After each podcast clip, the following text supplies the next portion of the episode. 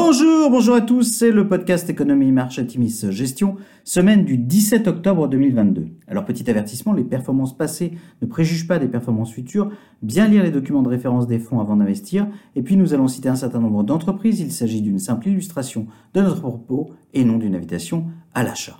Alors cette semaine nous avons titré Inflexion avec un point d'interrogation.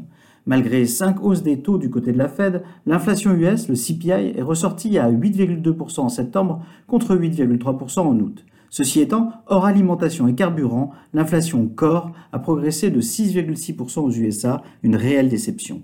Conséquence directe, le 10 ans US franchit les 4%, le 2 ans passe les 4,5% pour la première fois depuis août 2007. La journée de publication du CPI de jeudi a connu un retournement particulièrement spectaculaire. Le SP500 s'est effondré dans un premier temps de 2,4% pour terminer la journée en hausse de 2,6%.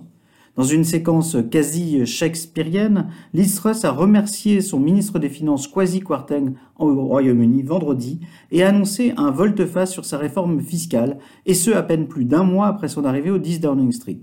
Le mouvement est apprécié des marchés, la livre sterling progressant nettement contre dollar, même si la dette souveraine reste sous pression.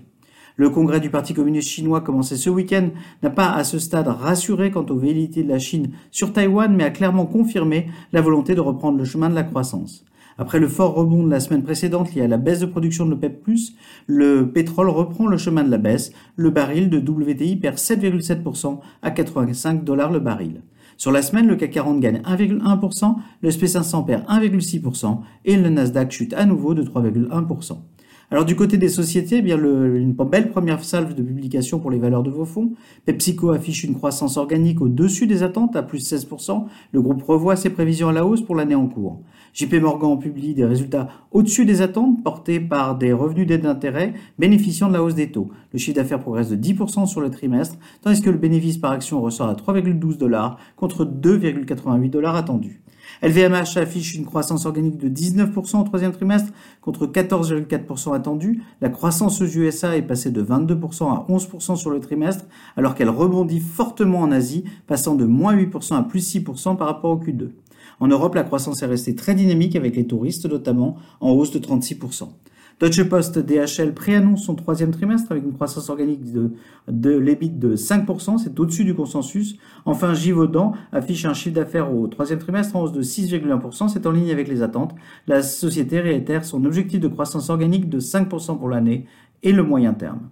Alors à venir, la semaine à venir verra une accélération du nombre d'entreprises publiant leurs résultats trimestriels. Cette séquence est abordée avec un réel pessimisme, impact de la hausse du dollar, conséquences de l'inflation et ralentissement étant au cœur des préoccupations. Les chiffres du logement US et les déclarations des membres du FOMC seront suivis de près. Nous surveillerons avec attention l'évolution de la situation en Ukraine, à un moment où une nouvelle séquence du conflit semble se dessiner. Le mois d'octobre sont souvent turbulents sur les marchés, mais sont aussi historiquement des mois de points bas avant des rebonds spectaculaires. Les séquences post-midterms US sont aussi historiquement très favorables. Des publications au-dessus des attentes pourraient, dans ce cas, initier un fort rebond. De fait, les mouvements récents à la hausse rassurent quant à la présence d'acheteurs sur les marchés et de vendeurs à découvert pris à contre-pied, avons-le, et s'il était temps de prendre le chemin de l'investissement graduel. C'est une question que nous vous posons pour les prochains jours. Euh, nous vous souhaitons une excellente semaine à tous.